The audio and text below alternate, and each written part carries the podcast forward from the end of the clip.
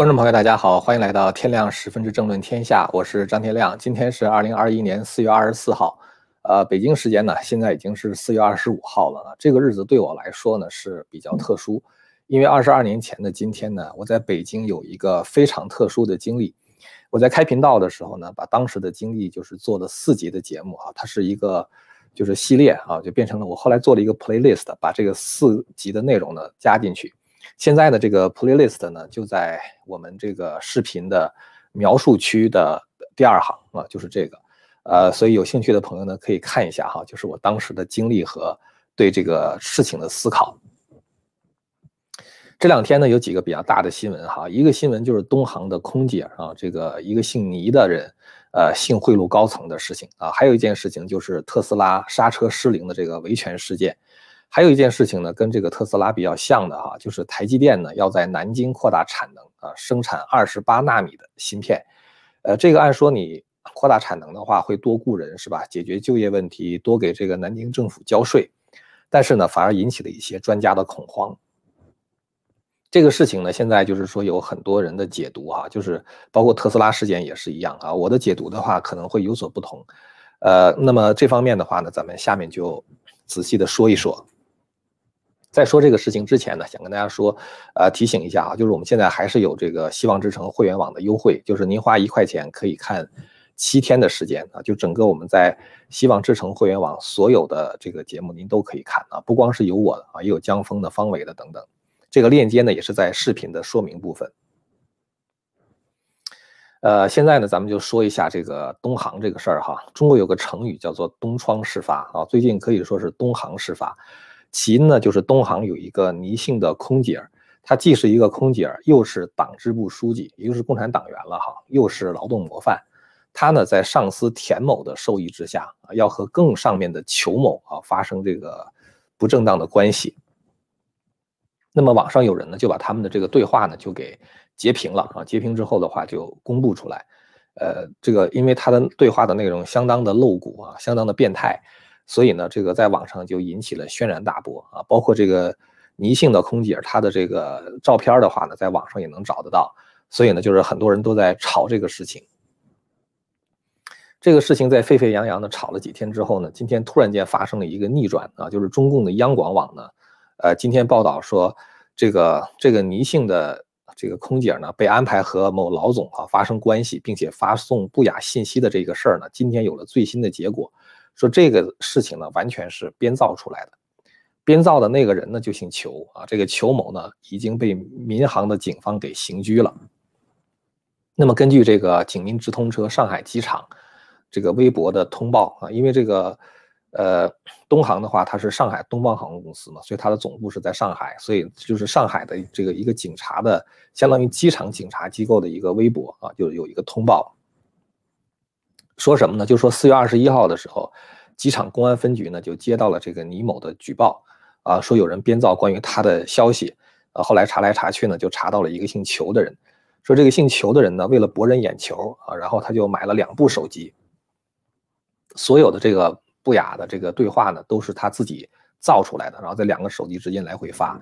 啊，结果呢，就是说造成了这个恶劣的社会影响。其实他发这个。嗯，是那个手机的那个短信，我也没仔细看哈。但是这里边的话，明显的就是说还有打错字的，然后还有就是说互相之间呃问话，就是它是一它是明显的是两个人对话啊。比如说把我写成了你，对方就有点糊涂了嘛，说你在说我吗？还是说你自己？就是类似于这样。那如果是一个编造的这种，就是两个人的对话的话，他不应该编造这些内容，因为他那个话里边有很多，你看就是人的第一反应啊，他不是说这个这个这个就是有意编故事啊。有一编故事的话，可能会这个对话更 smooth 一点啊，就是说更更顺畅一点。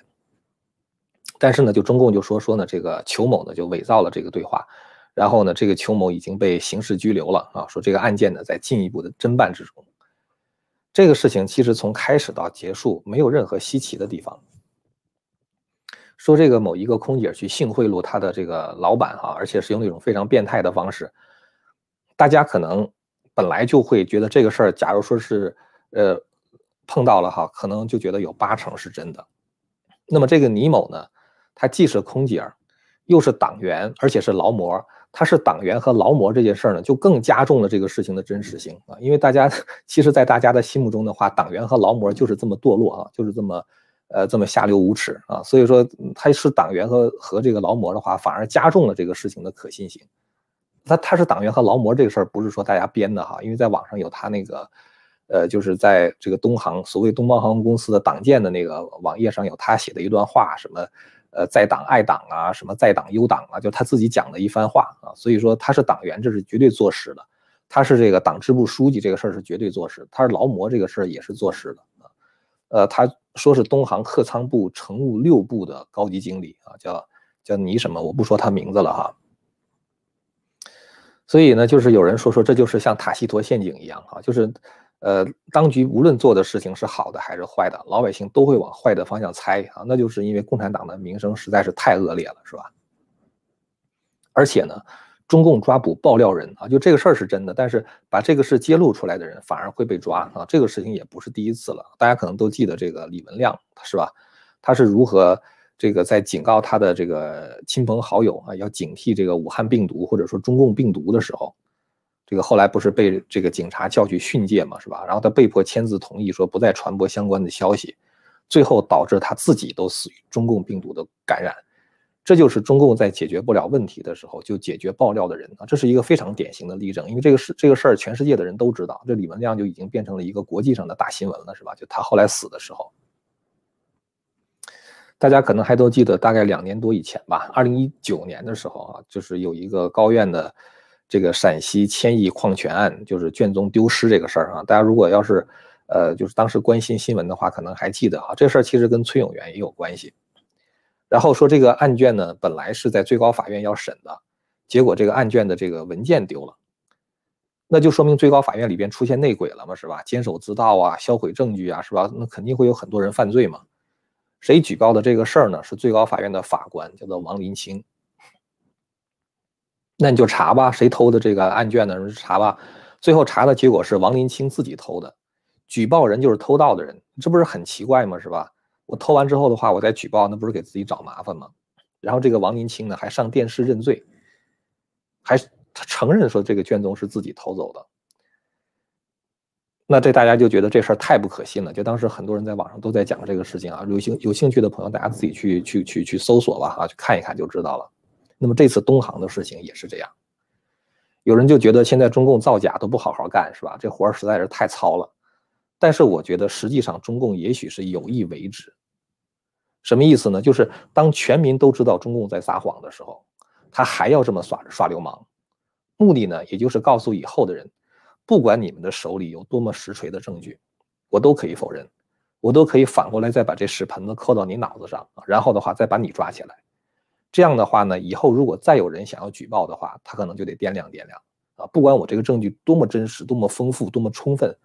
最后的话，中共都可以说我是造谣啊。哪怕全世界的人都相信我而不相信中共的话，那也没关系。最后的结果也是我被中共抓到监狱里边去，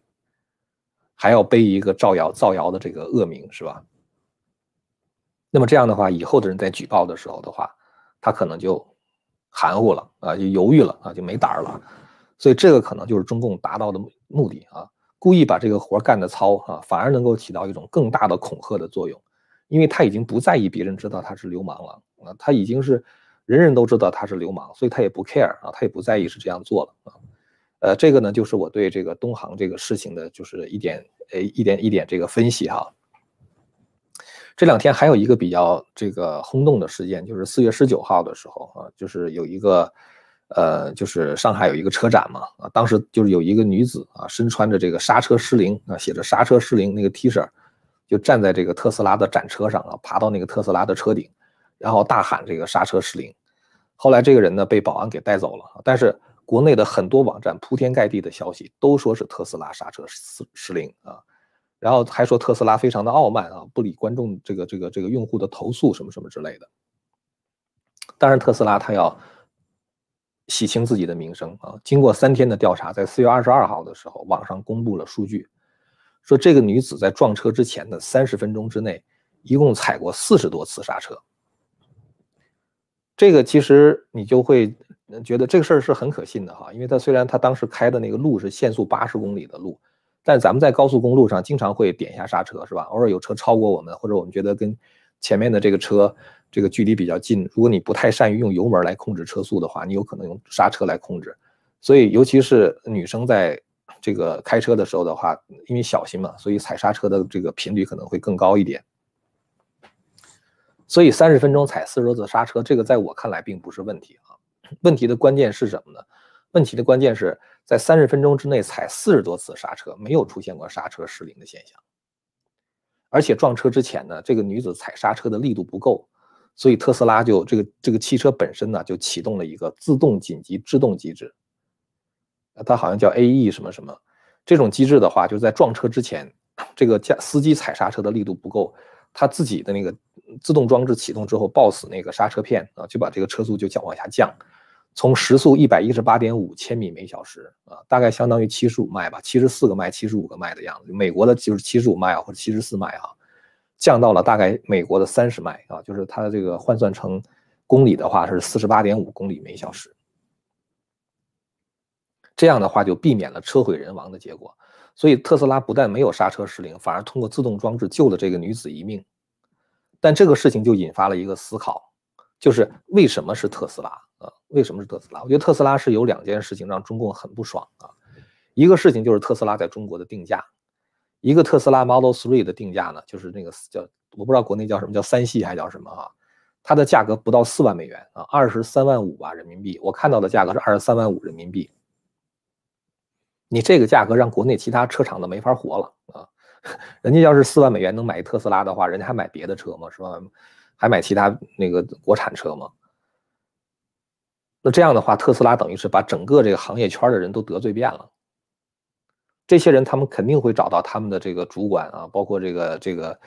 这个什么什么什么中国的相关的部委啊，都去要去 complain 的啊，去要去要去这个呃抱怨的啊，要求处理的。所以这个特斯拉等于是它的定价太便宜啊，砸了别人的饭碗啊，这是第一个原因啊，这是我觉得是第一个原因。这个事情跟台积电在南京扩产差不多啊。台湾自由时报有一个报道说，台积电在二十二号的时候召召开了一个临时董事会，核准了一项投资，这项投资是二十八点八七亿美元，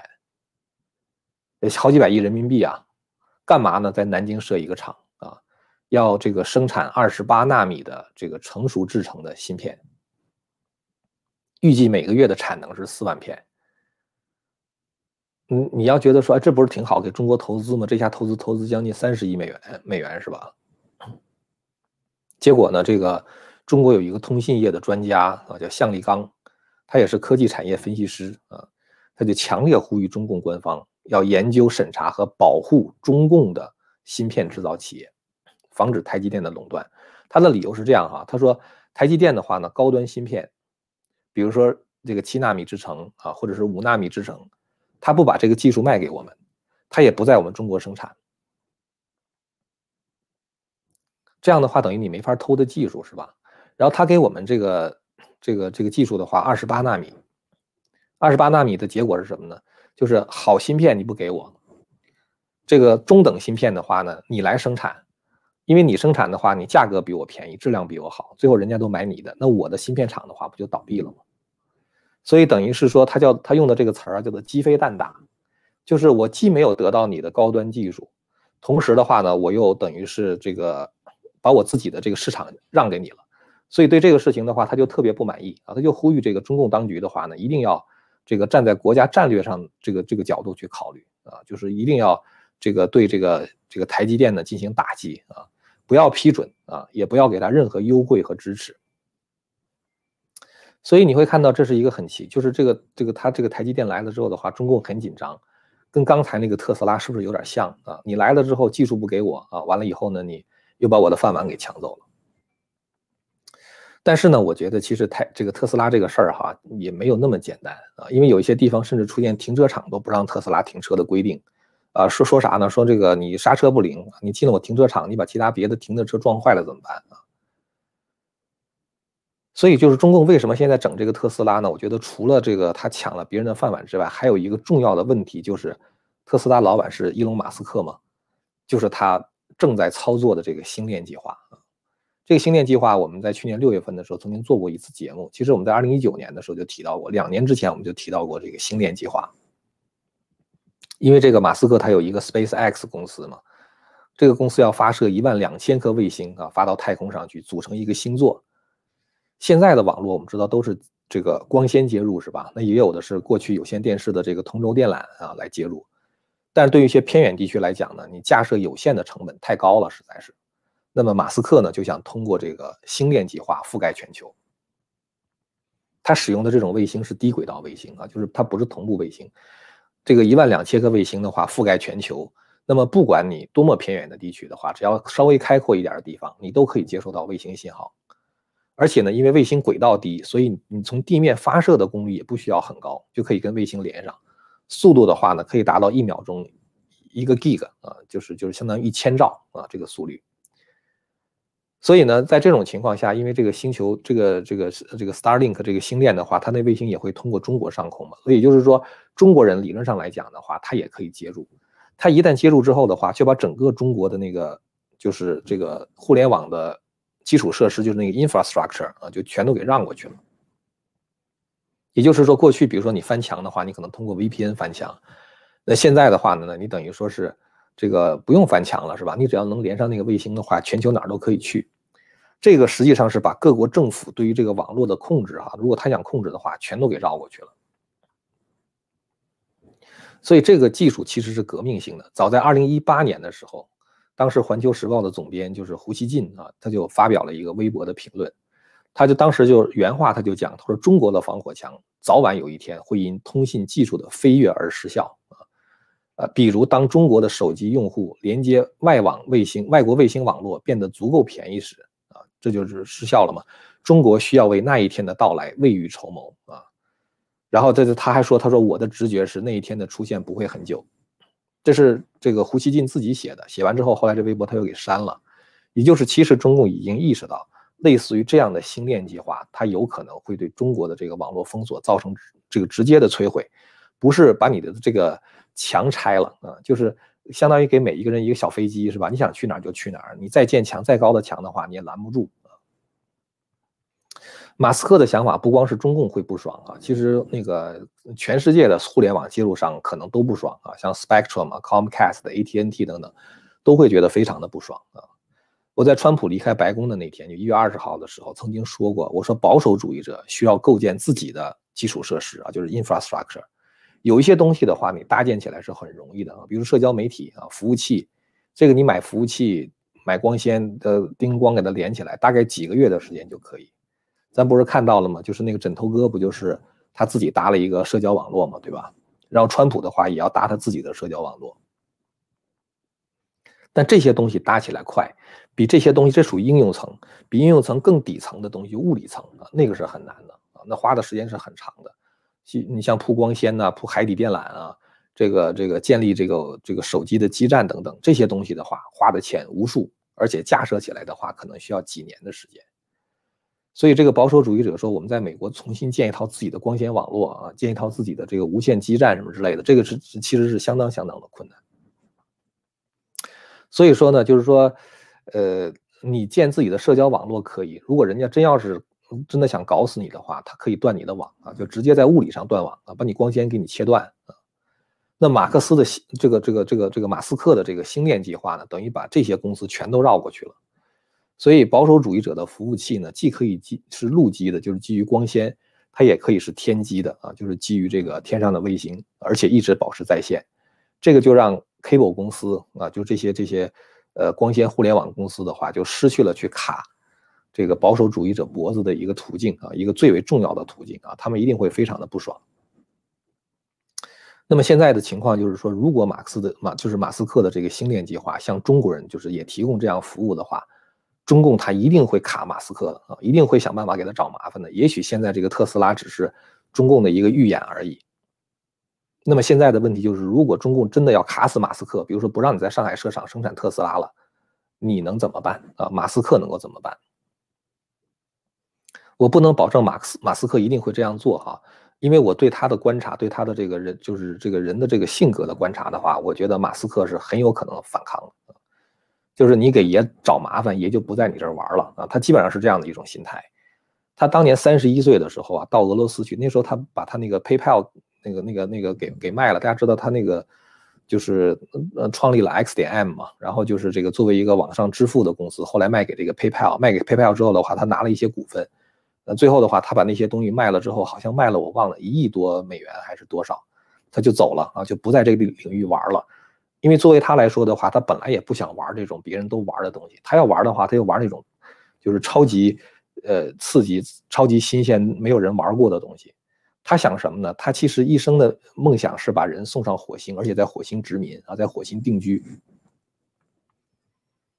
所以他赚了钱之后的话，他是想这个造火箭的，他要把这个火箭发到这个这个这个火星上去的。然后的话，他拿了钱之后，他就跑到那个俄罗斯去，他跟想跟俄罗斯买火箭。结果当时俄罗斯人问的说：“你这个火箭？”他问那俄罗斯人开价开多少？那些人说说开一千万美元，就给你发射一次啊，一千万美元。马斯克就没说话，当时他只有三十一岁。然后人家就说：“小伙子，你是没钱吗？”马斯克说：“你要的太贵了。”然后他说：“我认为我可以自己造这个火箭。”在马斯克之前是没有私人公司造火箭的，那都是国家行为啊。啊，马斯克就离开了。离开之后，他当时在从那个俄罗斯回美国的路上，在飞机上，马斯克做了一次计算，他认为造一个火箭其实成本只要三十万美元。然后他觉得说，我如果能够卖一百万美元一个火箭的话，我的价格是你的十分之一，但是的话，我还有百分之七十的利润。然后马斯克就开始回去造火箭，这人真的是敢想敢干啊。最后的话，把这个火箭造成了。造成了之后的话，NASA 一次就给了马斯克十六亿美元的订单，就是让由他一个私人公司来帮助这个美国国家航空航天局去发射这个卫星啊。所以这个人是一个特别敢想敢干的人啊。然后你可以看到，就是说他这个在加州这段不是疫情封锁嘛？这个加州州长说不许回来上班嘛？你不让我上班的话，人马斯克就搬走了啊，不在加州住，搬到德州去了。所以对他来说的话，我觉得他是一个思想非常开放、非常活跃，他是就整个这个大脑思路狂放不羁的一个人啊，他是不愿意也不可能接受别人限制的。